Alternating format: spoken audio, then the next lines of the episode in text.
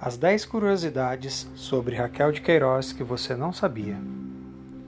1. Um, Raquel era descendente do escritor José de Alencar, pelo lado materno. 2.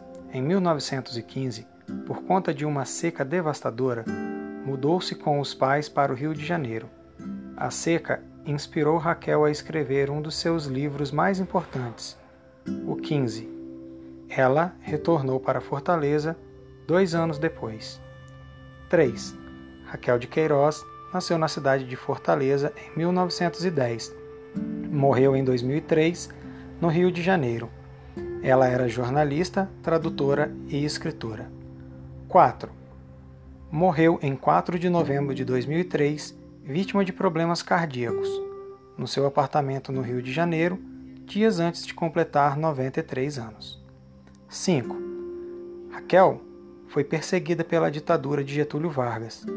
Foi presa sob acusação de ser comunista e teve vários livros queimados. 6. Raquel foi a primeira mulher a ingressar na Academia Brasileira de Letras. 7. Ela escreveu para a antiga revista O Cruzeiro durante 30 anos. 8. O romance As Três Marias foi adaptada para a TV no início dos anos 80 como uma novela do mesmo nome. As protagonistas foram interpretadas pelas atrizes Glória Pires, Nadia Lippe e Maite Proença. 9. Raquel traduziu livros de Balzac, Jane Austen, Dostoiévski, Agatha Christie, Jack London, entre outros. A última curiosidade, número 10.